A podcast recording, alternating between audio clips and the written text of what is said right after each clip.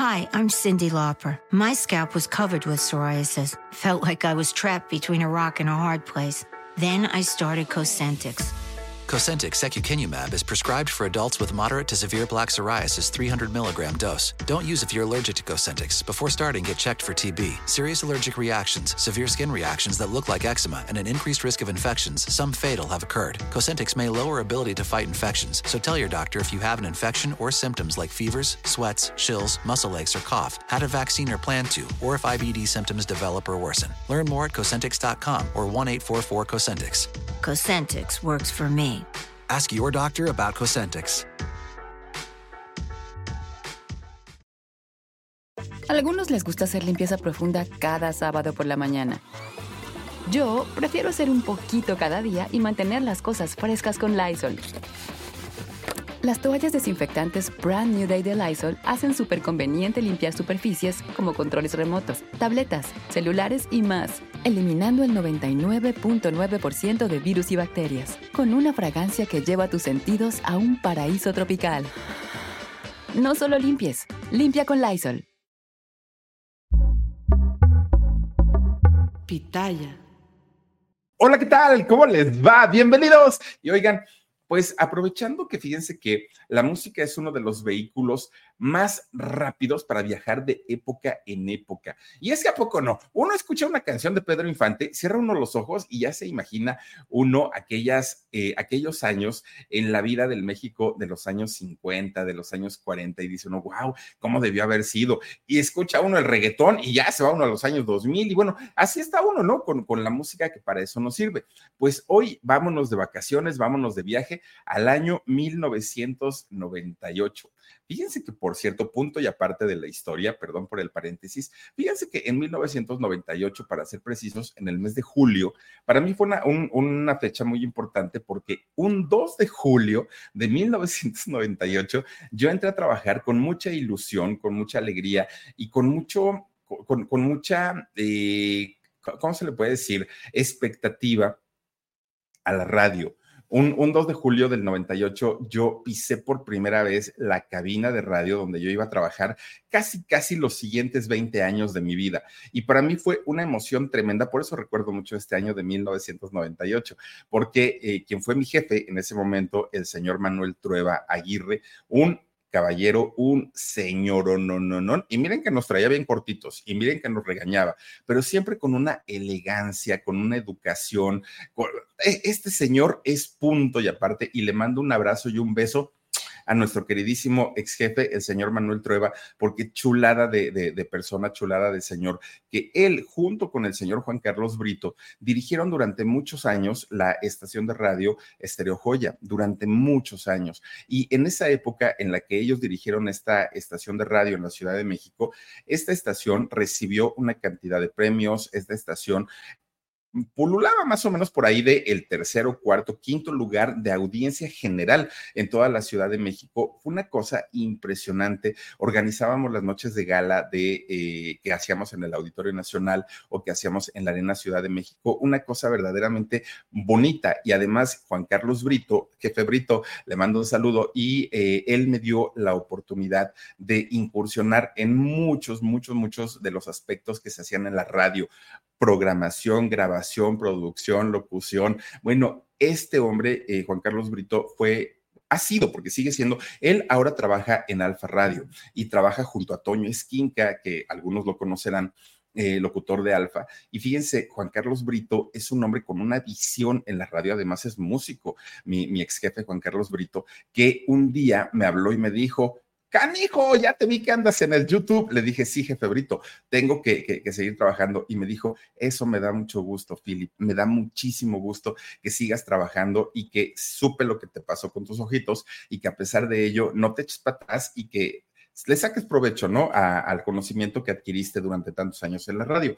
Entonces, y perdón que haga este paréntesis, pero de verdad que para mí ese año del 98 me transformó muchísimo la vida, como también me lo transformó cuando en enero del, del 2016 yo decidí irme de ahí porque ya no estaba ni mi jefe, el señor Trueba, ni mi jefe, Juan Carlos Brito, ya lo habían cambiado a, a otra área. Y quien se queda a cargo de esta estación, miren, no se trata de hablar mal, hablar mal de nadie, pero no teníamos química, simplemente no se daba y yo sabía que entre esta persona y yo, pues iba a salir perdiendo yo, porque a final de cuentas yo, yo soy un empleado y él era el patrón. Entonces, pues para no meterme en problemas, después de casi 20 años de trabajo sin una liquidación, yo decidí irme de esa empresa, pero con una experiencia bastante, bastante bonita. La vida posteriormente me lleva a conocer a Jorgito Carvajal y posteriormente a comenzar a trabajar en, en Shock y posteriormente a tener mis canales de YouTube como el Philip,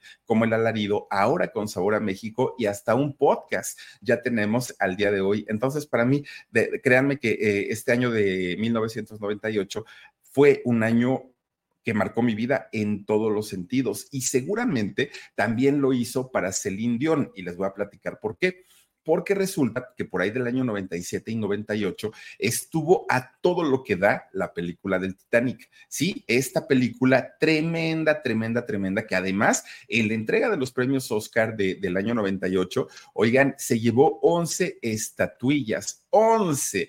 Bueno, habráse visto semejante cosa y además de todo, una de esas estatuillas fue por mejor canción.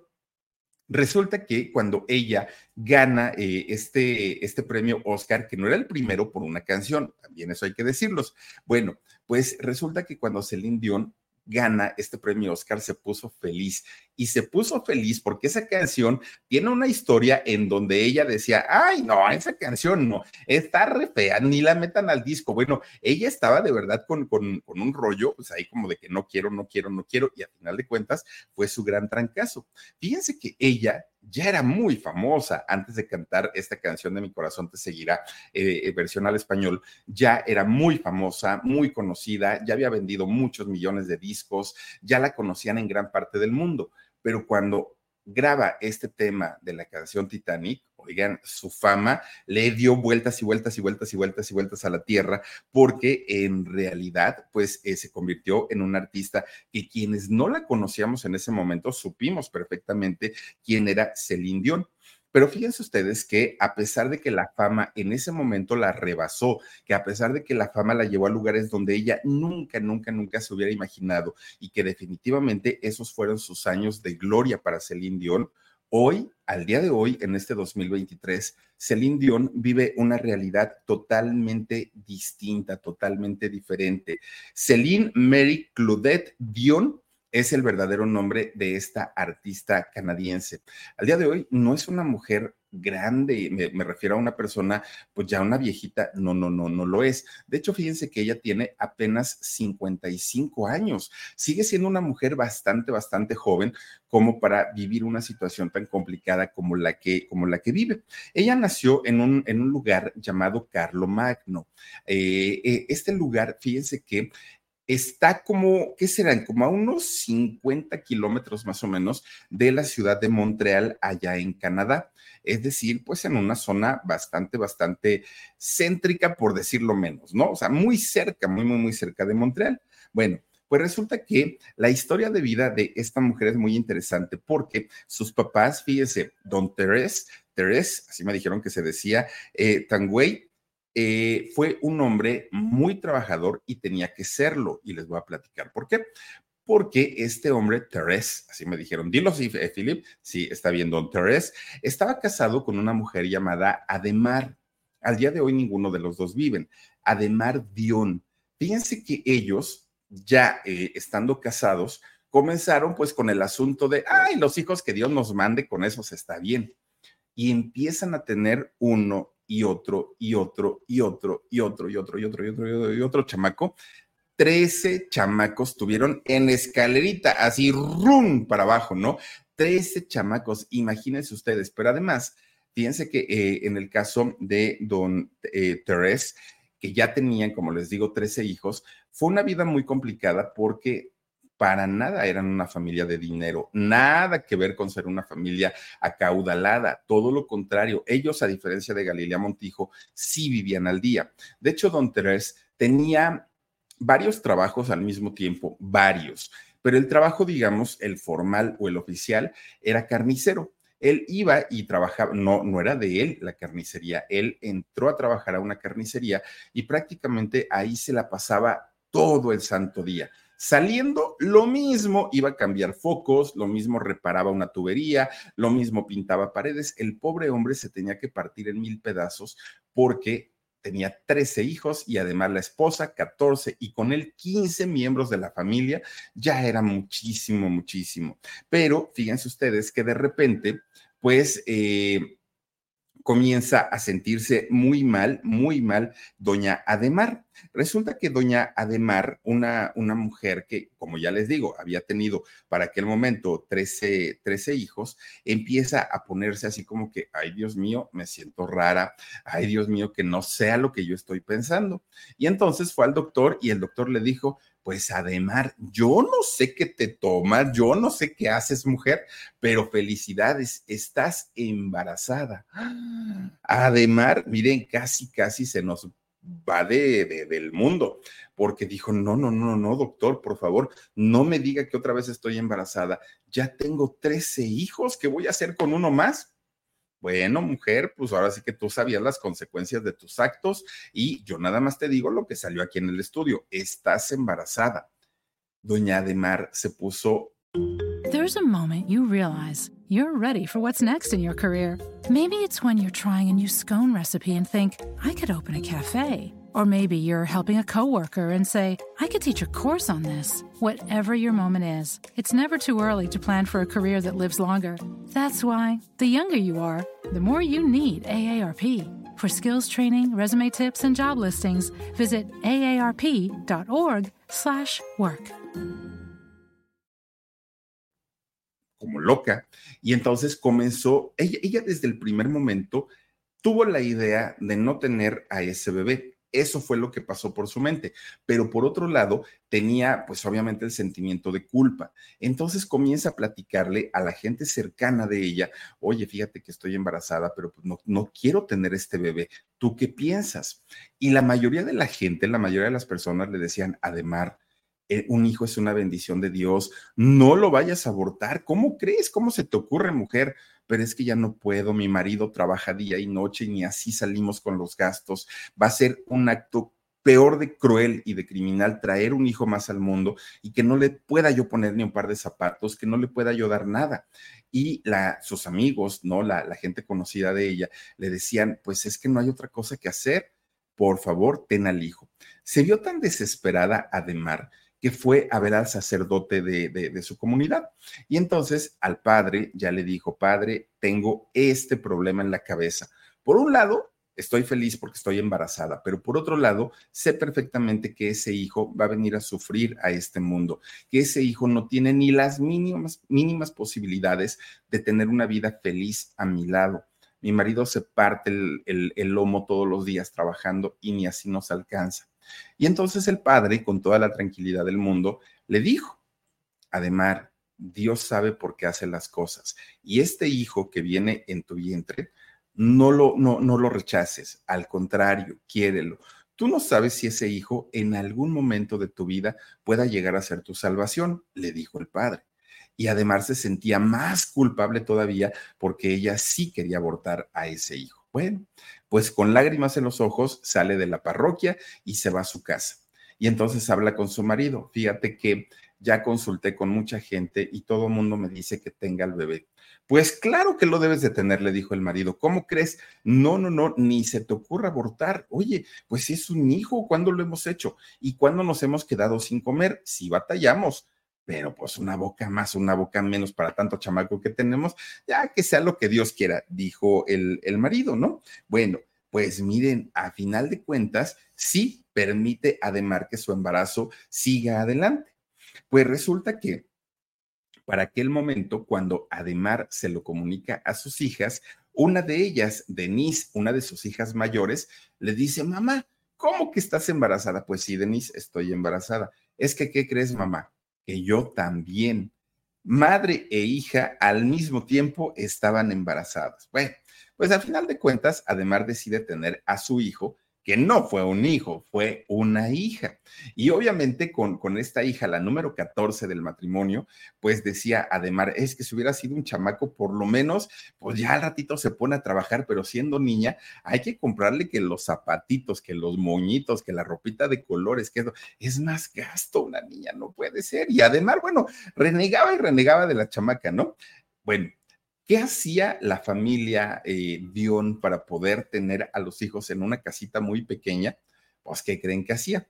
Como los tenían escaleritas y pues 14 chamacos, ¿no? Desde el más chiquito, chiquito, chiquito, así se iba para arriba, para arriba, para arriba, pues entonces compraron un mueble con cajones, ¿no?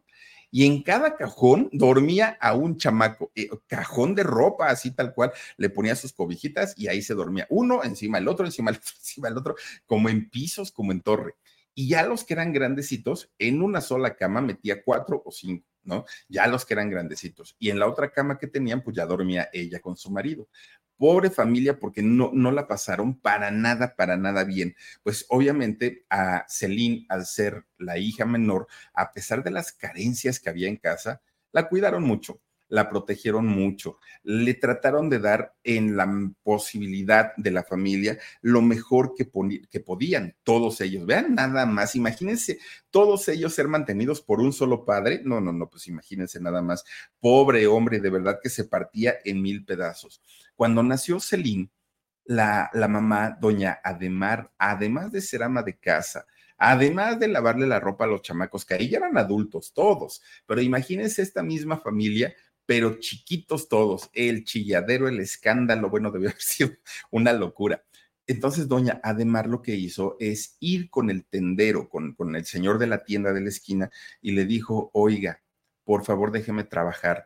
Yo vengo y le acomodo su mercancía, vengo, pero déjeme venir por ratitos, porque yo no puedo dejar a mis chamacos solos, porque son un montón. Imagínese usted, me van a destrozar la casa. Y el señor, viendo la necesidad de Ademar, le dijo que sí.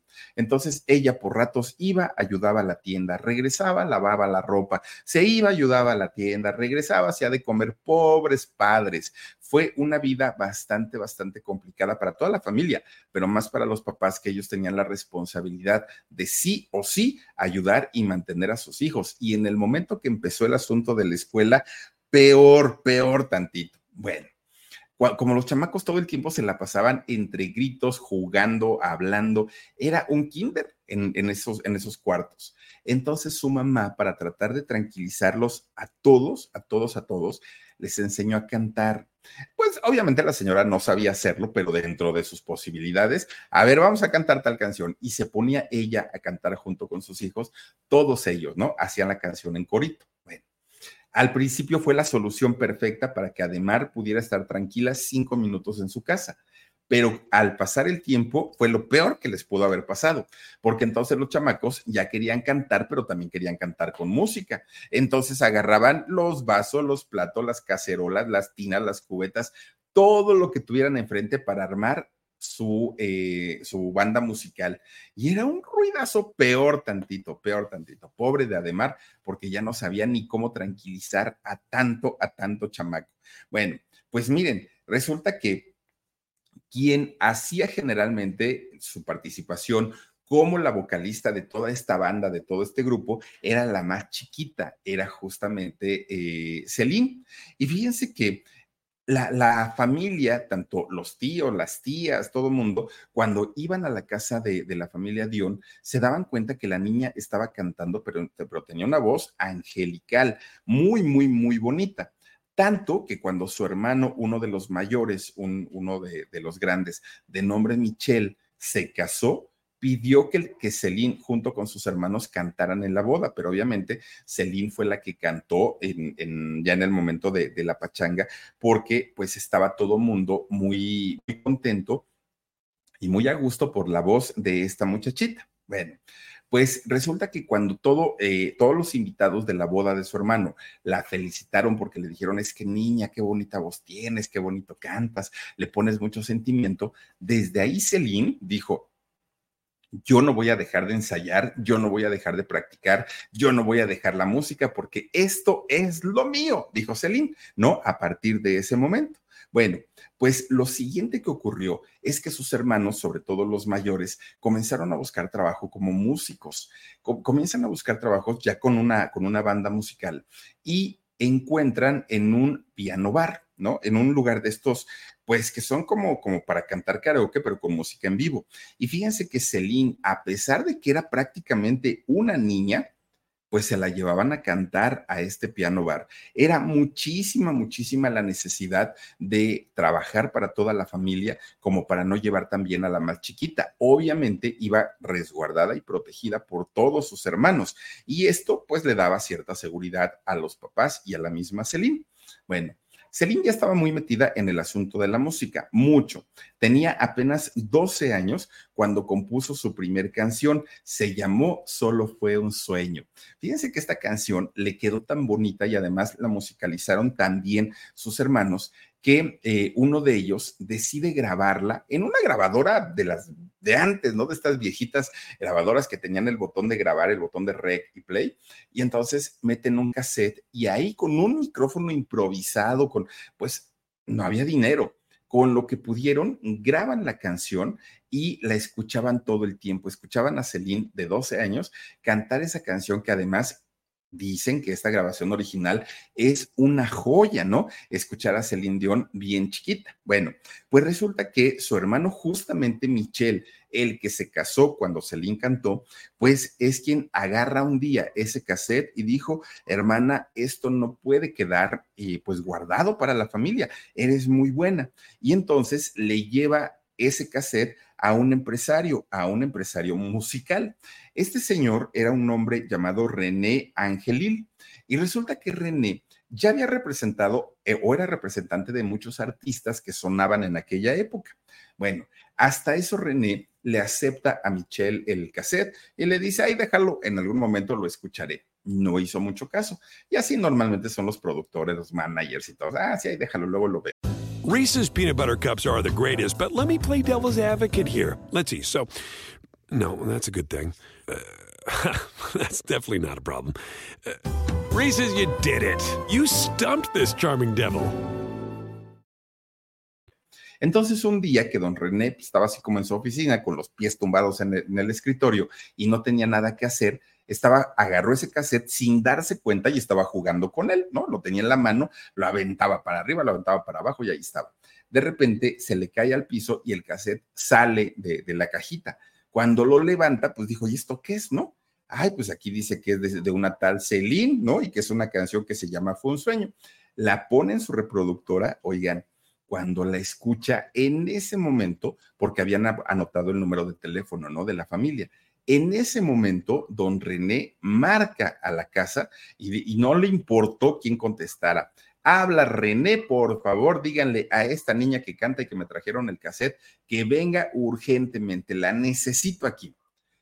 Obviamente su mamá no la iba a dejar ir solita, pues obviamente no. Y entonces fueron, ¿no? A la oficina de, de René llega la mamá de Celine junto con ella cuando ella tenía 12 años y fíjense que este hombre René de, su escritorio, saca un lápiz de ese, de, de, un botecito que tenía, ¿no? Saca un lápiz y le dijo, a ver, niña, agarre el lápiz y piensa que este lápiz es tu micrófono y que este lugar está lleno de público, lleno de gente. Cántame esa misma canción que se llama Fue un sueño. Y entonces la pequeña Celine empieza a cantar bueno, este hombre terminó llore y llore y llore y llore por el sentimiento y la emoción que le había puesto esta pequeñita de tan solo 12 años. En ese momento, él, René, René Angelil, decidió convertirse en manager y representante de Celine Dion. Sí, inicia una relación manager-artista, pero fíjense que lo que no sabíamos es que más que eso, con el paso del tiempo iniciaría una relación más que de manager y de artista, una relación sentimental y que terminaría en matrimonio. Lo que no está claro y lo que no sabemos es si desde ese momento este hombre comenzó a hablarle ya de temas románticos a Celine o no. Eso sí no se sabe. Ahora, para este momento, Celine iba a cumplir 13 años. 13 años. Y René tenía 38. 38 años. En ese momento, René se da cuenta que Celine tenía mucho talento y más, si tenía una buena dirección y alguien la dirigía correctamente, esta mujer era una mina de oro, tal cual. Bueno, pues, ¿qué es lo que hace este hombre cuando conoce la situación económica de la familia de Celine, que no era para nada buena? Pues él dijo, niña, yo no sé cómo le voy a hacer, pero te voy a grabar un disco. Y lo siguiente que hace es hipotecar su casa. Sí, este hombre René va al banco, pide, pide, la hipoteca y deja en garantía su casa. Dijo, yo tengo toda la fe y la confianza de que voy a recuperar mi inversión porque esta niña canta maravillosamente bien. Y fíjense que sí, efectivamente, René financia el primer disco de Celine Dion en 1981 y el disco fue todo un éxito, pero fue un trancazo. De hecho, fíjense que eh, los contratan para que comiencen a hacer una gira promocional pero una gira promocional mundial. Y resulta que Celine Dion se fue nada más ni nada menos que al Festival Mundial de la Canción Popular en Tokio, Japón. Fíjense, a este festival de Yamaha, ¿se acuerdan que en ese festival han ido artistas mexicanos como eh, Mijares, por ejemplo, estuvo en este festival y también iba a ir Cristal o fue Cristal, no me acuerdo, pero resulta que muchos artistas que son como principiantes llegan a ir a este festival y si logran triunfar ahí, bueno, su carrera se convierte en un hitazo. Y en el caso de Celine Dion, ella fue con su manager, pero también fue con su mamá a este festival en Tokio, en Japón, el Festival Yamaha, y Celine Dion gana una medalla de oro en este festival, que, que aparte de todo tenía que competir con cantidad de artistas de todo el mundo, en todos los idiomas, eh, gente muy talentosa, gente menos talentosa, pero a final de cuentas por algo estaban ahí y Celine Dion logra ganar una medalla de oro. Ella estaba feliz de la vida por este logro porque además seguía siendo una niña, ella estaba muy, muy, muy chiquita. Bueno, a partir de esta medalla de oro que ganó Celine Dion, ella no dejó de ganar premios, reconocimientos, medallas, trofeos, bueno, le daban absolutamente todo a esta muchachita por esa voz tan bonita que definitivamente sí tenía. Fíjense que incluso cuando en 1984, a tan solo tres años de haber grabado su primer disco, eh, el Papa Juan Pablo II, que además de apoyar pederastas, también viajaba por todo el mundo. Bueno, pues el Papa Juan Pablo II visitó Montreal y se decidió toda la arquidiócesis que eh, fuera Celine Dion quien recibiera al Papa cantándole una canción.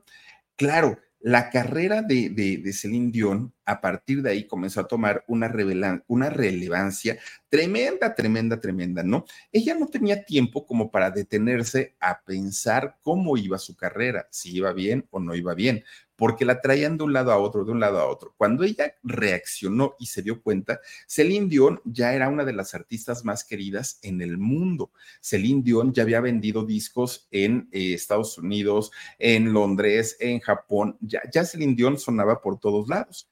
Entonces, fíjense que a pesar de que Celine seguía siendo muy jovencita, pero ya tenía un éxito bastante, bastante grande. De repente sorprendió mucho cuando su manager, este señor René, le dijo, nos retiramos. Algo muy parecido con lo de Gloria Trevi, ¿no? Me retiro porque tengo cáncer. Bueno, no fue el caso, pero eh, Celine no entendía por qué. Estaban en el punto más alto de su carrera en ese momento y sin embargo su manager le había dicho, nos retiramos. Celine dijo, pues yo no sé por qué, pero bueno, está bien, anunció mi retiro. Tú eres el que sabe, le dijo a René.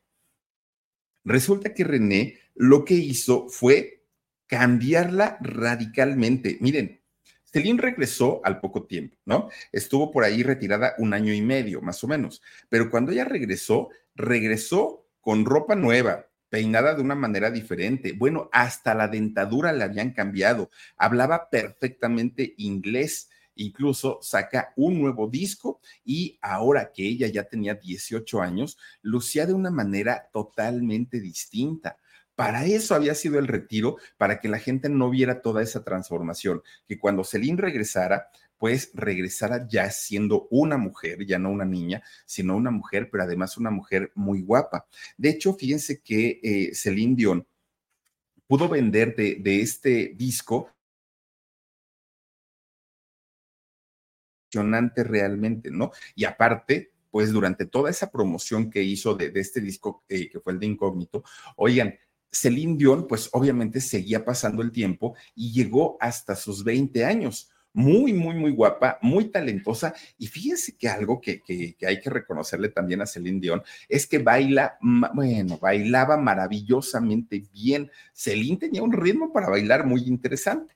Pues resulta que era ya tanta la fama que la llevan a participar a este Festival de la Canción de Eurovisión, donde recordemos que este Festival de Eurovisión que lo hacen año con año, participan todos los países europeos, lo hacen en algún país determinado y cada artista representa a un país. Bueno, pues el Indión fue a, participar en este eh, Festival de Eurovisión y que creen, lo ganó. Fíjense que, que, ganó este festival. Para ese momento, Celine 20, 21 años ya tenía.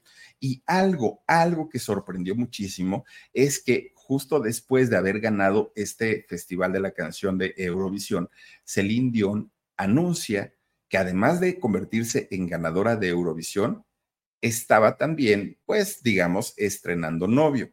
Que en realidad no es que estuviera estrenando novio, ya tenía mucho tiempo con él, pero no lo habían hecho público. ¿Y quién era este flamante novio? Pues nada más ni nada menos que René Angelín, ¿sí? El manager, aquel hombre que tenía 38 años cuando la conoció y que ella tenía tan solo 13 años. Ese mismo hombre es el que ahora pues estaba orgulloso de ser el novio de Celine Dion. ¿Y por qué lo habían mantenido en secreto? Bueno, Evidentemente era una relación de muchos años de diferencia, muchos, 25 años de diferencia. Claro que no iba a ser bien visto, aunque digan que en esos años era normal, tan no era normal que Celine y su novio decidieron ocultarlo, porque además su mamá de Celine no estaba para nada de acuerdo con esta relación, para nada. Este hombre, René, ya venía de dos divorcios, ay, entraron con mucha fuerza. Este ya venía con mucho, con, con dos divorcios y además de, de, tener dos divorcios, también ya tenía tres hijos. Dos hijos de su, de su, de su último matrimonio, del más reciente, y un hijo del el primer matrimonio. Entonces, pues la señora, claro que decía, ¿cómo crees? Reese's peanut butter cups are the greatest, but let me play devil's advocate here. Let's see. So, no, that's a good thing. Uh, that's definitely not a problem. Uh, Reese's, you did it. You stumped this charming devil. O sea, mi hija tan chiquita, tan bonita y tan talentosa, con este señor tan viejo ya con tanta experiencia de la vida, por supuesto que no. Pero ellos se aferraron, se aferró Celine y se aferró también René y decidieron que ellos iban a continuar con su romance. Y ya hasta que ella era mayor de edad es cuando hacen pública esta relación. Ahora, durante toda la vida, tanto de Celine como de René, algo que, eh, algo que los ha perseguido y que no fue tan sano es el hecho de que mucha gente se preguntaba, queremos saber exactamente el momento en el que eh, comenzó el romance, en el que comenzó el romance de René con Celine, porque a todo mundo le olía a que este señor había iniciado un romance con Celine cuando ella todavía era menor de edad. Eso es, digamos que esa es la sombra que, los ha perseguido durante mucho tiempo y es algo que además de todo no se ha aclarado del todo. No se ha dicho eh, exactamente cuándo inició su relación, pero de que había una diferencia enorme de 25 años, por supuesto que sí. Ahora, René era un hombre de mucha experiencia también en lo profesional. Él sabía perfectamente cómo manejar la carrera de un artista. Tanto que fíjense que él fue el que llevó a Celine Dion, a la canadiense, él es el que lleva a Celine a eh, incursionar en el mercado anglosajón, en el mercado de Estados Unidos. Y fíjense que, de hecho, lo hace de una manera impresionante. ¿Por qué? Porque este hombre, René, hace los contactos con la compañía Walt Disney para que sea Celine Dion quien eh, cantara la canción del tema de La Bella y la Bestia. No lo hizo sola, sola Celine. De hecho, la cantó con un, eh, no, no sé si es hombre o mujer, un cantante llamado eh, Pivo Bryson. Ellos dos cantaron este tema de La Bella y la Bestia y de hecho esta, esta canción, este tema, ganó un premio Oscar, fíjense nada más como mejor canción. Obviamente, bueno, Después de que la mamá de Celine vio que este hombre sí trataba bien a la hija, que este hombre sí quería que su hija fuera famosa, que no era un estorbo para su carrera y que Celine, además de todo, ya era mayor de edad, finalmente dio la autorización para que este romance, pues ahora sí fuera una realidad, ¿no? Por eso es que lo pudieron hacer público. Además, esta canción de La Bella y la Bestia, fíjense que también ganó un Grammy todo marchaba bien, todo, todo, todo, todo, ¿no? ¿Por qué? Porque pues ya, eh, digamos que las cosas ya no estaban ocultas, ahora todo era público. De hecho, fíjense que tan público fue este romance que sorprendieron con la noticia de que se iban a casar. Allá en Canadá, Celine Dion obviamente es una figura conocidísima y desde aquellos años ya lo era pero también René como manager también lo era. Tanto así que fíjense que ellos se casaron en diciembre del año 94. Y fue la boda tan, tan, tan grande, tan, tan bonita, que incluso fue televisada muy al estilo de la de México, Lucerito y Mijares, muy al estilo. Y el, muy al estilo. Y el vestido que utilizó Celine Dion dicen que llegó a competir con el vestido que utilizó eh, Lady D, Eh, la, princesa Diana en su matrimonio, que fue un vestido precioso que fue hecho a mano y que tardaron mil horas para poder terminar este vestido que además pesaba también muchísimo y usó no sé qué tantas joyas y le pusieron no sé cuánta cosa. Bueno, Celine se veía preciosa en, en su matrimonio, se veía guapísima, el novio obviamente también vistió muy elegante, pero pues sí parecía su papá, no parecía eh, precisamente el novio, pero Celine estaba muy contenta y de hecho Celine sí lucía muy enamorada, obviamente el más ¿no? Porque tenía a una mujer talentosa, joven, y guapa. ¿Qué más quería eh, este hombre, no? Bueno, esta eh, boda que fue un suceso en la televisión allá en Canadá, como les digo, se transmitió y mucha gente pues estuvo al tanto y al pendiente de lo que ocurría con este matrimonio.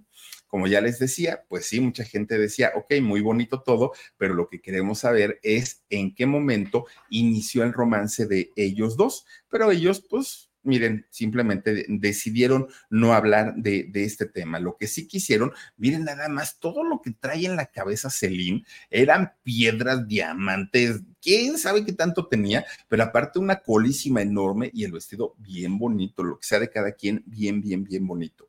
Bueno, pues Celine, lejos de, de dar explicaciones cuando había iniciado su romance, con René cuando había comenzado todo. Miren qué, qué, mujer tan bonita y tan, tan elegante se veía, ¿no? Y obviamente él, pues no era precisamente el, el príncipe de sus sueños, pero bueno, pues de, de, ella sí, pero de la demás gente, pues decían que, ay, miren el pastelote. No, bueno, pues de que, de, de que hubo pachangón, eso que ni qué. Ellos dos decidieron no contar nada acerca de su romance previo, pero lo que sí hicieron fue concentrarse mucho en la carrera de Celine. Después de estar casados, eh, o de casarse más bien, él eh, hace que Celine grabe un disco totalmente en francés. Fíjense que este disco que Celine graba en francés, yo creo que ha sido de los más exitosos en su carrera, tanto que este disco ha vendido a lo largo de la historia cerca de 10 millones de copias. 10 millones, un solo disco, ¿eh? Un solo disco. Y esto le valió a Celine Dion el que cuando se hicieron los Juegos Olímpicos allá en Estados Unidos, en Atlanta, en 1996, Celine Dion fuera invitada para cantar ahí en la inauguración de los Juegos Olímpicos. Esto la puso en la mira mundial. Y es que quien va a cantar o a unos Juegos Olímpicos o a un Mundial de Fútbol, bueno, se vuelven ya, más, que internacionales. Y Celine lo hizo.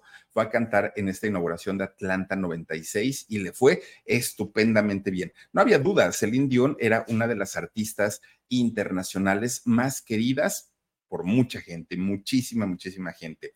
Obviamente, después de esto hizo gira, hizo promoción, hizo absolutamente de todo, hasta que llegó el año de 1997.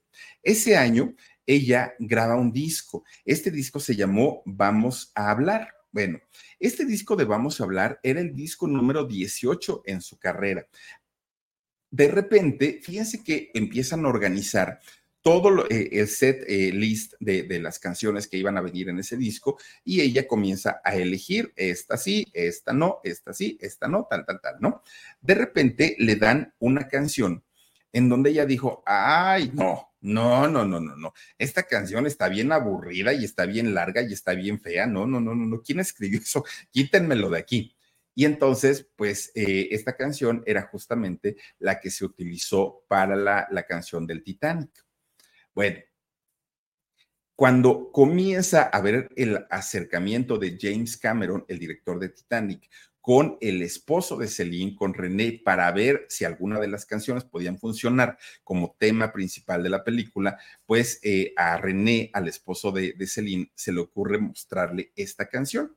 Y entonces, la, la del Titanic. Entonces, cuando eh, James Cameron la escucha, dijo, no, no, no, no, no, no. Yo no quiero una canción pop sonando al finalizar mi película. Oigan, esta película está costando millones de dólares como para cerrar mi película con una canción de pop. No, no, no, no. Así es que muchísimas gracias. Pero además, cuando le dijeron, a ver, pero quiero escucharla con ella, quiero escucharla con su voz, pues René le dijo, es que no la ha grabado todavía. ¿Cómo que no la ha grabado? Y entonces, ¿cómo me la vendes? Bueno, pues porque le va a quedar muy bonita. Pues sí, pero si no la puedo escuchar en su voz, pues no podemos hacer nada. Entonces René va y le dice, Celine, tienes que grabarla. Y ella aferrada a que no, y a que no, y a que no. De malas, enojada, con su carota, René lleva a Celine al estudio de grabación y le dijo, hay que grabar porque la tengo que presentar a James Cameron. Bueno, Celine la grabó, pero miren, a regañadientes, enojada, molesta, obligada. Ella dijo, pues ya ni modo, órale, pues la canto. Ella siendo profesional, obviamente lo hizo estupendamente bien. ¿Cuál fue la sorpresa que cuando la canción quedó grabada y René se la muestra a James Cameron, este dijo, esa es la canción, ya no necesito más. Yo no sé si es pop, jazz, no, no sé qué sea, dijo, pero esta canción va a cerrar mi película. Es más, quiero que Celine salga eh, con, con, con, ella, ¿no? En imagen, en este video que vamos a poner al final de la película. Celine dijo, ¿es en serio? O sea, ¿sí la van a usar? Pues sí, sí la vamos a usar.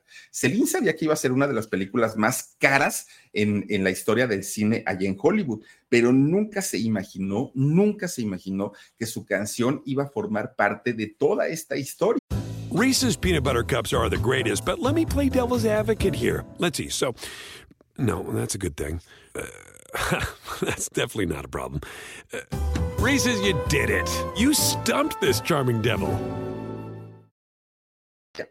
Cuando la, la, película se estrena en los cines del mundo, porque además no fue una película local, se estrenó en los cines del mundo, para su sorpresa comenzó a vender, a vender, a vender, a vender millones y millones de, discos, el sencillo, el soundtrack que se incluyó también eh, en el de la película Titanic y además en la entrega de los premios Oscar se ganó su segundo Oscar por mejor tema musical, que fue justamente la, la, del Titanic, y además también su disco ganó un Grammy, algo que ella ni quería ni le gustaba ni nada, y James Cameron tampoco estaba de acuerdo, pero finalmente, oigan, pues claro que, que, que Celine Dion con esto, pues hizo un salto enorme, enorme, enorme. Bueno, Después de, haber estado en el 97, 98 con esta, es, estas, eh, con canción tan, tan, tan importante en su carrera, pues ya en el 2000, pues ella estaba pues simplemente gozando de las mieles, de la fama, del éxito, del dinero, de todo. Celine Dion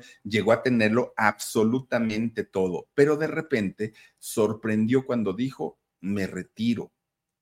Celine, ¿te retiraste una vez ya?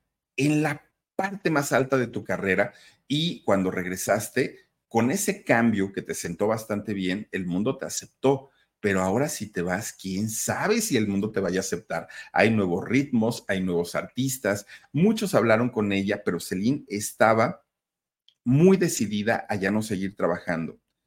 ¿Qué fue lo que sucedió y qué fue lo que pasó? Bueno, lo que sucedía es que para ese momento la diferencia de edad con su esposo, con René, ya se estaba manifestando y René comenzó a tener problemas de salud. Fíjense que tanto fue el problema que llegó a tener eh, René de salud que de pronto un día pues se desvanece. Lo que le ocurrió es que le estaba dando un paro cardíaco. Celine Dion, cuando le avisan, estaba aterrada porque ella no quería perder a su esposo. Además, ni siquiera eran padres. Y Celine comienza, pues, pues, a hacer hasta lo imposible. Fue al hospital. Doctor, por favor, haga lo que sea, pero salve a mi marido. Y fíjense lo que son las cosas. El señor René se salvó de tú. Hasta ahí, pues dice, pues qué bueno, ¿no? Celine pensó en la posibilidad de regresar a los escenarios. Pero resulta que cuando ella se estaba preparando ya para este regreso, pues de nuevo René tiene que regresar al hospital por una causa totalmente diferente. Resulta que René comenzó a tener fuertes dolores en la garganta y que pensaban, ¿no? Que si podía ser una bronquitis, que si era una neumonía, que si tenía no sé qué, que si tenía no sé cuánto. En realidad, cuando comienzan a hacerle los estudios, no, no era ni una cosa ni era otra. Lo que tenía es que estaba enfermo con un cáncer de garganta. Fíjense que a partir de ahí, la familia, la familia de Celine y él tuvieron que hacer muchísimos cambios, muchísimos cambios. Uno de ellos es que la diva, la artista, la cantante, dejó de serlo y dejó de serlo para cuidarlo, para estar al tanto de su marido y ya no, ya no trabajando Celine, ya estando prácticamente dedicada en cuerpo y alma a eh, llevar a su marido a los tratamientos, pues resulta que ella decide ser mamá. Y decide ser mamá porque no sabía si su esposo iba a estar con ella mucho poco tiempo, no lo sabía. Entonces eh, va al médico para preguntar qué tantas posibilidades tenía de embarazarse. Y la única manera, dada la situación de salud de su marido y también la edad de ella, pues la única manera era hacerlo in vitro, era hacerlo eh, pues fertilizando un espermatozoide y un óvulo por separado y después implantarlo en, en ella. Y fíjense que ella mm, de entrada había dicho que no y comienza a realizarse diferentes tratamientos de fertilidad el que le habían dicho desde un inicio lo dejó para el último, para el último, cuando ninguno de todos los demás funcionaron. Pero a final de cuentas, ella se convirtió en mamá el 25 de enero del año 2001. Nació su hijo eh, René Charles. Y fíjense que cuando nace su hijito, todavía en medio de la enfermedad de su esposo, ella estaba feliz porque justo coincidió el término del tratamiento contra el cáncer de su marido con el nacimiento de su hijo ahora esta situación que habían afrontado este matrimonio los había unido más que nunca, más que nunca, ¿no? Porque él vio pues que ella realmente se había preocupado por él. Resulta que cuando llega el año 2003, eh, René comienza a prepararle todo lo que iba a ser el gran regreso de Celine Dion a los escenarios. Y lo hizo eh, montándole un show, un espectáculo increíble. Pero además eh, va y habla con la gente de Las Vegas y fíjense que le firma un contrato para que Celine se presentara en el César Palace desde ese 2003 hasta el 2007 fechas continuas, llenos totales. Bueno, Celine Dion era la estrella, fue la estrella durante muchos años ahí en Las Vegas, ¿no? Y esto fue, pues obviamente, por los contactos que tuvo su marido. En, en toda esta gira de, de, cuántos fueron, desde el 2003, 4, 5, 6, 7, 4 años que estuvo cantando ahí en Las Vegas, Celine Dion pudo recaudar más de 385 millones de dólares. Fíjense nada más, pues obviamente fue un exitazo eh, estas presentaciones que tenía, que incluso se grabaron videos en vivo, discos en vivo. Bueno, le sacaron todo el jugo y todo el provecho a estas presentaciones. Pues mientras Celine triunfaba ahí en Las Vegas, le estaba yendo súper bien, resulta que le avisaron que su papá había muerto y fue el primer golpe fuerte, fuerte que tuvo en su vida, porque Celine estaba muy consciente que su papá había trabajado muchísimo para sacar a toda la familia adelante. Tenía 80 años el señor. Y cuando él muere, fíjense que eh, estaba dormido y de estar dormido ya no despertó.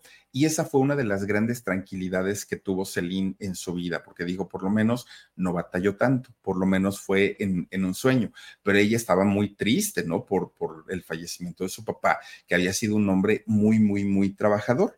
Pero lo peor del asunto, además del fallecimiento de su, de su papá, es que su esposo eh, con su enfermedad, seguía batallando. Él ya había terminado sus quimioterapias, ya había terminado todo su tratamiento, pero el cáncer no cedía, seguía estando ahí, aunque por temporadas estaba como dormido, estaba como apagado, pero en cuanto regresaba, regresaba con muchísima fuerza nuevamente Celine tiene que tomar la decisión de retirarse de los escenarios para convertirse nuevamente en esposa, en madre, porque además ahora ya tenía un hijo y además de todo en enfermera. Fíjense que en esa época Celine decidió no contratar una enfermera y serlo ella y tampoco contrató a una niñera porque decía que la responsabilidad era de ella, de cuidar a su hijo. Ella se quiso convertir en mamá y por eso es que lo, lo hizo de esta manera. Celine estaba encantada siendo, siendo mamá. Bueno, pues justo en esta, en esta segunda recaída de su marido es cuando ella dijo, quiero volver a ser mamá porque nuevamente ella dijo, no, yo no sé cuánto tiempo vaya a estar mi marido conmigo y mejor de una vez pero ahora ya se va a lo seguro, ahora ya no hizo muchos tratamientos, solamente hizo el, la fertilización in vitro. Entonces le implantan ya el, el eh, óvulo fecundado y resulta que ella estaba feliz de la vida pero por cosas de la vida, vayan ustedes a saber la preocupación o lo que haya sido, tuvo un aborto espontáneo. Obviamente ella estaba muy triste por, por esta noticia de haber tenido este aborto espontáneo, pero ella no dejó de lado su intención y dijo, voy por, una, por un segundo intento, no pasa nada. Lo vuelve a intentar y ¿qué creen? Pues sí se convirtió en mamá, pero ya no de uno, ahora tuvo gemelos, fíjense nada más, Nelson y Eddie, los gemelos de Celine Dion, que ahora ya tenía tres hijos y un marido enfermo que cuidar y una carrera pausada por, por dedicarse, pues obviamente al cuidado de toda la familia. Bueno, para aquel momento cuando se convierten en padres por segunda ocasión, René, el esposo, ya tenía 67 años ya era un hombre bastante, bastante mayorcito, pero pues estaba eh, convirtiendo en, en, padre nuevamente. Hasta ahí Celine estaba encantada de la vida, estaba muy feliz, los contratamientos el marido pues se seguía manteniendo, pero fíjense que a final de cuentas, por ahí del el año 2013, fue a finales de, del año 2013, pues René tuvo, su esposo tuvo que regresar a tomar tratamientos de estos tratamientos sumamente agresivos en contra del cáncer porque eh, pues la, la, situación de su salud se complicó mucho. Y fíjense que Celine nuevamente volvió a dejar su carrera, pero... Reese's peanut butter cups are the greatest, but let me play devil's advocate here. Let's see. So, no, that's a good thing. Uh, that's definitely not a problem. Uh, Reese's, you did it. You stumped this charming devil. Eh, René, que ya sabía que estaba muy enfermo, le dijo a Celine que no quería verla en casa, no quería verla descansando, que él quería verla trabajando y triunfando, porque era una artista en toda la extensión de la palabra y el público merecía escucharla. Entonces, él hace que, que César Palace, el, este hotel de Las Vegas, la vuelva a contratar y fíjense que Celine pues vivió una etapa muy complicada porque de, de, de día era la mamá de tres chamacos la esposa de un señor enfermo y adulto, además de todo. Era la ama de casa, era todo Celine Dion. Y por las noches era la reina, era la diva, era la artista, la famosa y la que llenaba todo este lugar del César Palace. Obviamente, Celine pues tenía un trabajo doble, triple, cuádruple, se desgastó muchísimo, muchísimo en esta etapa, pero a final de cuentas ella ya tenía lo que más quería, un esposo tres hijos y una carrera bastante, bastante exitosa. Pero fíjense ustedes que a pesar de todos los esfuerzos que hizo Celine por cuidar a su esposo, por tenerlo bien atendido, por darle los mejores tratamientos con los mejores médicos, a final de cuentas, él murió en enero del 2016.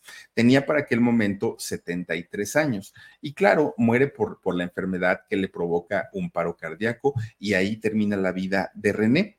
Pues resulta que Celine estaba destrozada, realmente estaba bastante, bastante destrozada.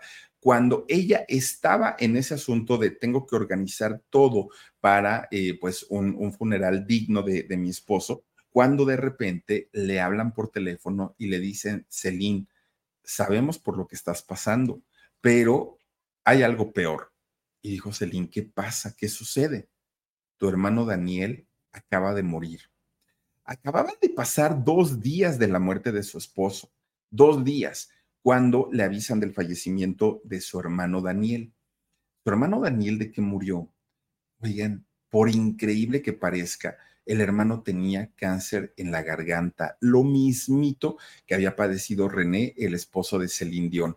Claro que para ella pues fue un golpe muy fuerte porque además la familia estaba lejos. Celine no pudo ir a despedirse de su hermano porque tenía que hacerse cargo de todos los servicios funerarios de, su esposo. Entonces pues sí estaba bastante, bastante devastada, ¿no? Celine Dion. Fíjense que ella recordaba después de la muerte de su hermano y de su esposo, ella recordaba lo que toda la familia, incluido su esposo, le decían te debes a tu público, te debes a tu, a, tu gente, eh, tienes que cuidar a tus hijos, tienes que cuidar a tu marido. Y Celine un mes después decidió regresar a los escenarios, un mes después del fallecimiento de su hermano y de su esposo. Pero fíjense que eh, había algo que ella extrañaba muchísimo. Obviamente era a su esposo, era a su hermano, pero tenía una costumbre Celine Dion junto con su marido, con René, que antes de salir al, escenario, antes de salir, Celine le tomaba la mano a su marido y él la apretaba. Después de apretarle la mano, ella salía a cantar. Esa era como una, pues, como una tradición que tenían ellos, ¿no? ¿Por qué lo hacían? lo que haya sido, pero eso lo hacían siempre. Y ahora que ella había regresado a los escenarios, ese apretón de manos le faltaba, era lo que más sufría, ¿no? Porque decía, ay, me falta mi apretón de manos. Y ella sentía que, que no le iba a salir bien el show si no tenía este apretón de manos por parte de su marido. Pues resulta que ella manda hacer un molde de una mano muy parecida a la de su marido, se la hacen en bronce, posteriormente se la hacen eh, bañada en oro y esta mano la tenía exactamente antes de salir a cantar a los escenarios. Celine, para entrar ya a cantar eh, frente al público, agarraba la mano que estaba bañada en oro, la apretaba y decía, yo sé que no es mi marido, pero bueno, es lo necesito, decía ella, ¿no? Apretaba esta mano y ahora sí salía a cantar. Y ella decía que sí era algo que le daba mucha fuerza y que le daba muchísima, muchísima energía el, el saber que su esposo de una o de otra manera estaba con ella en, en este momento. Fíjense que eh, el, saber que tenía una responsabilidad de velar por la, la, vida de sus hijos hizo que Celine Dion ahora, además de todo, incursionara como empresaria. Sacó una línea de perfumes, una línea de bolsos, una línea de accesorios, ropa para niños, que por cierto, esta ropa para niños que Celine Dion saca es una ropa sin género. ¿A qué nos referimos con una ropa sin género? Es que lo mismo, ropa unisex, ¿no? Que podían utilizar niñas y niños. ¿Y esto por qué? Porque fíjense ustedes que eh, cuando sus gemelitos estaban muy chiquitos y que Celine les compraba sus juguetes, estos gemelos, estos niños, resulta que estaban muy felices jugando con sus pelotas, pero de repente también jugaban con sus carritos, pero de repente también jugaban con sus muñecas, pero de repente también jugaban con, con sus estufitas, sus planchitas. Eran niños que les gustaba todo, absolutamente todo. Y Celine no tenía ningún problema con eso. Incluso Celine llegó a promover el que dejaran que los niños crecieran libres, como ellos quisieran, sin etiquetas, sin estarles diciendo, eso no, porque tú eres hombre, los niños no chillan. no, Celine decía, déjenlos que crezcan como ellos quieran crecer en la vida, sin colores, sin etiquetas, sin nada. Ellos decidirán cómo quieren vivir su vida cuando, cuando tengan ahora sí la capacidad para discernir, pero ahorita son niños, déjenlos que disfruten. Por eso es que ella pone esta marca de ropa en donde, o esta línea de ropa en donde no tenía género. No sé si la siga conservando eh, esta eh, empresa que tenía, pero a final de cuentas lo hizo. Pero no fue todo. Fíjense que además Celine comienza a involucrarse en causas sociales. Resulta que eh, ella tenía una sobrina de nombre Karim que había muerto por fibrosis quística. Y entonces, antes de que su sobrina Karim perdiera la vida, Celine le prometió que iba a tratar de ayudar a todas las personas que enfermaran de esta situación eh, o que, que padecieran esta enfermedad, que además de todo es bastante, bastante cruel. Y Celine comienza a involucrarse con fundaciones, asociaciones, hospitales y ha donado una gran cantidad de dinero para que se descubra, pues ahora sí, cuál es la causa y sobre todo si hay alguna cura o algún tratamiento para esta fibrosis quística. Entonces, no es nada más el hecho de que yo canto y cuido a mis hijos, también se ha involucrado en la parte de ayuda, algo que a ella le ha servido muchísimo, muchísimo, muchísimo, ¿no? Porque siempre busca la manera de cómo ayudar a las personas. Bueno, pues resulta que Celine eh, siguió trabajando después de esto, tanto en, sus eh, ayudas que daba, también en cuidar a sus hijos, también en cantar, también, bueno, siguió componiendo canciones. Celine seguía bastante, bastante eh, ocupada, ¿no? En sus actividades que tenía. Bueno, pues resulta que Celine Dion eh, participó también en un tema para una película que ella misma escribió, la de Deep Paul. Ella también la, escribió, incluso salió por ahí también en, el video. Fíjense ustedes que de repente a Celine, cuando las cosas parecía que ya le estaban saliendo mejor, le avisan que ahora había sido su mamá, que tenía tan solo, no, bueno, no tenía tan solo, ella sí ya tenía 90 años, eh, había 92 tenía, había perdido la vida esto ocurrió cuatro años después del fallecimiento de eh, su papá. Fíjense nada más, algo que obviamente la dejó muy triste, la dejó devastada, pero ella decía, me tengo que levantar, tengo que volver a, este, a, a trabajar, tengo que sacar a mi familia adelante. Bueno, llega el año 2021 y en el año 2021 ella entra a prepararse para presentar un nuevo show, un nuevo espectáculo que iba a presentar en el César Palace, que es este hotel que, bueno, le ha dado muchísimo trabajo. Resulta que tuvo ocho meses de preparación, Celine Dion, ocho meses. Lo que no contaba es que cuando ya todo estaba listo para eh, poder empezar a trabajar en, en este hotel, resulta que Celine tiene que cancelar la primera y la segunda presentación. Y ustedes dirán, bueno, ¿y para qué se preparó ocho meses si finalmente los canceló? Bueno. Celine comenzó a tener unos fuertes dolores musculares, pero fuertes. Y además de todo, comenzaba a tener espasmos, espasmos. Eh, que hacían que de pronto su garganta se abriera y se cerrara sin que ella lo pudiera controlar. Obviamente, Celine comienza a hacerse una serie de estudios para que le dijeran qué era lo que tenía y cómo podía mejorar, ¿no? Esta situación. Resulta que los estudios tardaron mucho tiempo, llegaron hasta el 2022, el año pasado. Y en este 2022 le dan la terrible noticia que Celine Dion padece una enfermedad que además no es muy común, que además no es eh, tratable esta enfermedad y se llama síndrome de la persona rígida. Esta enfermedad comenzó por afectarle su manera de caminar, pero además eran tan fuertes los espasmos que le daban que fíjense que Celine ya no podía cantar. Esto fue un golpe terrible para ella. ¿Por qué? Porque no solamente ya no podía andar sobre el escenario, bailar sobre el escenario, porque ella decía, bueno, en silla de ruedas podría salir. El problema es que Celine Dion tampoco podía cantar y esto claro que la ponía bastante, bastante triste, deprimida.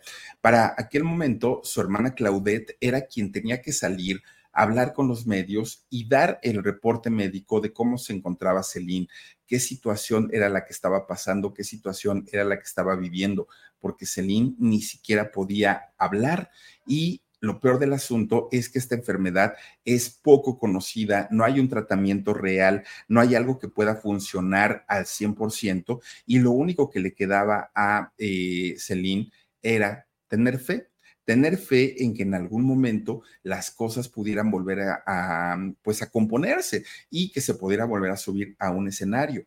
Su hermana Linda, otra de ellas, se fue a vivir con, con Celine tanto para cuidarla, pero también como para cuidar a, los niños, porque Celine nunca ha querido ser cuidada por un enfermero, como tampoco permitió que un enfermero cuidara a su esposo.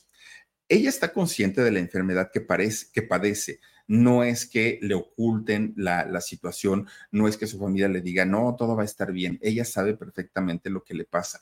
Dice que lo único que no va a perder es la fe que tiene, la fe en que algún día se va a resolver el problema. Sí, todavía tiene dinero y tiene bastante dinero Celine Dion, pero con una enfermedad que ella no, no, no, sabe de qué manera se puede tratar, ni los médicos tampoco, pues obviamente las cosas se pueden complicar bastante. Ahora, la gira que ella tenía prevista allá en Las Vegas no está cancelada, está pospuesta para el año que viene, para el 2024. Pero si en dado caso que de una manera muy desafortunada Celine Dion no lograra recuperarse, recuperar el movimiento y recuperar el poder cantar, que su garganta no, no, no tenga estos espasmos, oigan, pues esta gira tendría que ser cancelada y Celine Dion tendría que pensar seriamente en su retiro, algo que sería muy doloroso para ella porque todavía está en una edad con 55 años, todavía está en una edad en la que definitivamente podría seguir cantando durante mucho tiempo. Hasta el día de hoy lleva 42 años de carrera Celine Dion.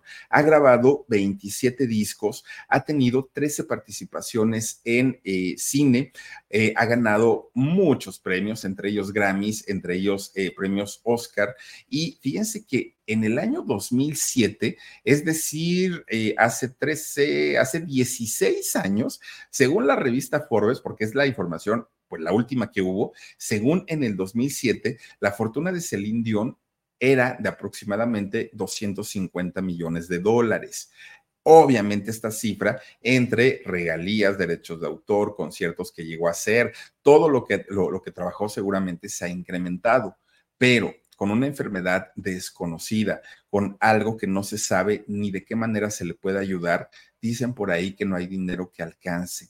Ojalá no sea el caso y ojalá Celine Dion pueda recuperar, digo, a su esposo imposible, a su papá, a su mamá, todo lo que ha perdido a su hijito, que perdió también en el aborto, todo eso, pues es irreparable, ¿no? Ya no hay forma, pero por lo menos la salud, ojalá de verdad que Celine Dion llegue el momento en el que regrese a los escenarios, vuelva a cantar y más que por el dinero, por la satisfacción de volver a estar en un escenario cantando para todo su público. Por lo pronto, pues los mejores deseos para Celine Dion, porque además qué bonito canta esta mujer, indiscutiblemente. Oigan, pues hasta aquí con la historia y ahora vamos a mandar saluditos, mi queridísimo Dani. Vámonos con saluditos, por favor. Y está por aquí Raquel Álvarez. Espero se recupere pronto. Pues ojalá que sí, Raquel. De verdad que no es bonito que una persona sea o no sea famosa está enferma, no es bonito. Celia Rebeca, Philip, aquí en México, escuchando esta bonita historia y dando mi like. Bendiciones, saluditos, Omar y Dani, y al buen huesitos, besitos. Gracias, Celia.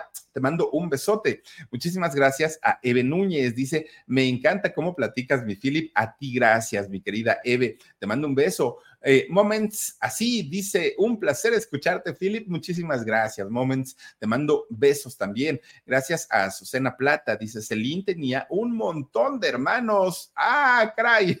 Tenía 13 hermanos. Con ella fueron 14. Y aparte, mamá y papá, 16 de familia. Ay, Dios mío. Bueno, dice eh, Moments así, disfruto tus narraciones. Gracias, gracias. También por acá se encuentra con nosotros Guadalupe Ramírez. Hola, Philip, Omar, Danisaurio y Huesitos. Muchísimas gracias, Lupita. Te mando un beso. Imelda Torres, me encanta cómo platica las historias. Philip, saluditos. Gracias, Imelda. Te mando también muchísimos besos. Gracias. Ya leímos el de Moments. Gracias también por aquí a Mauricio Rebolloso. Dice, amaban su orquesta. Oye, mi querido amigo Mauricio, imagínate uno con la cubeta, con los platos, con las cazuelas. Con... No, pobre mamá, de verdad que pobre mamá. Si con uno o dos chamacos se vuelven locas, imagínense con 14 chamacos. Ay, no, debió, haber sido el horror. Silo Campos, saludos, huesitos, mi like con mucho cariño en YouTube. Muchísimas gracias, Silo Campo, te mando un beso y gracias por vernos también en Facebook. Acosta Clinic Admin dice: Saludos muy cordiales, querido Philip, desde Sydney. Son las 3 de la tarde jueves por la tarde, dice, con mi querida esposa, fuimos a uno de sus conciertos en 1998, inolvidable, Carlos y Sonia Mendoza. Muchachos, Carlos y Sonia desde Sydney, muchísimas gracias por acompañarnos. Miren, ya es jueves, ya son las 3 de la tarde por allá en Australia. Muchísimas gracias por vernos. Azucena Plata, gracias. Caris Cruz Álvarez, muchísimas gracias. Cristina Enciso, dice Celine Dion, muchas gracias. Gracias también a eh, Lilianita Berriel dice, era un ancianito, pues ya estaba muy grande para ella, muy grande. Pero pues, miren, aquí lo único complicado es que ojalá y haya respetado a Celine hasta su mayoría de edad. Si esto fue así, que hayan vivido su matrimonio de la mejor manera. Historia, si nos venimos a enterar que esto comenzó antes, nos vamos a acabar al Señor aunque ya no esté. Ojalá no haya sido de esta manera. Ana Bielma dice, wow, toda una dama. Saludos, Philip. Ana de eh, Nueva Jersey dice, me gustan mucho tus programas, eres muy trabajador. Gracias, Anita. No estás para saberlo, Anita, ni ustedes, pero ahorita terminamos de, de, hacer aquí el Philip y seguimos grabando lo de la cocina. Nos vamos para la cocina ahorita todavía porque hay que hacer con sabor a México. Entonces, tenemos una noche larga todavía. Eh, Anabela H dice, esta mujer tiene magia en su voz. Sí, Definitivamente sí, y merece regresar a los escenarios, ¿cómo no? Muchísimas gracias. Eh, ¿Tenemos más, David? ¿O ya no? Ya se nos... Ah, sí, Elizabeth García. Así llegan las enfermedades y todo cambia. Uy, sí. Uy, sí. Y eso llega con la edad muchas veces, muchas veces no, pero pues, ¿qué le hacemos? Olimpipín, saludos, Philip, muy buena historia, saluditos a todos en el chat. Gracias, Olimpipín, te mando un abrazo y un beso. Y también a Gloria Díaz. Philip, buenas noches. Qué tragedia lo que le está pasando. Una cantante fabulosa, fabulosa. Un milagro para ella, primeramente Dios. Ojalá, Gloria, de verdad que ojalá que sí lleguemos a verla nuevamente en los escenarios. Muchísimas gracias, muchachas, muchachos, por haberse conectado con nosotros y acompañarnos aquí en el canal del Philip. Les deseo que pasen una muy bonita noche. Les deseo que eh, descansen rico, que se cuiden mucho. El día de mañana recuerden que tenemos eh, tanto programa en shock 2 de la tarde, el Philip tenemos a las nueve y media, a las 11 de la noche tenemos este, el alarido también a las 11 de la noche, hora de la Ciudad de México y el viernes será otra historia. Cuídense mucho, descansen rico, gracias Dani y gracias a todos ustedes por haberse conectado con nosotros. Soy Felipe Cruz el Philip, bonita noche, adiós. O buenas tardes allá en Australia, ¿no? Adiós. Reese's peanut butter cups are the greatest, but let me play devil's advocate here. Let's see. So, no, that's a good thing. Uh, that's definitely not a problem. Uh, Reese's, you did it. You stumped this charming devil. At KPMG, we make the difference. It's not just something we say, it's what we do. Our professionals believe in the value of collaboration and the power of technology. We work closely with clients to uncover insights that illuminate opportunity, develop bold solutions that innovate industries, and create better outcomes driven by data. Brighter insights, bolder solutions, better outcomes. It's how our people make the difference, driving growth and value for our clients. KPMG, make the difference.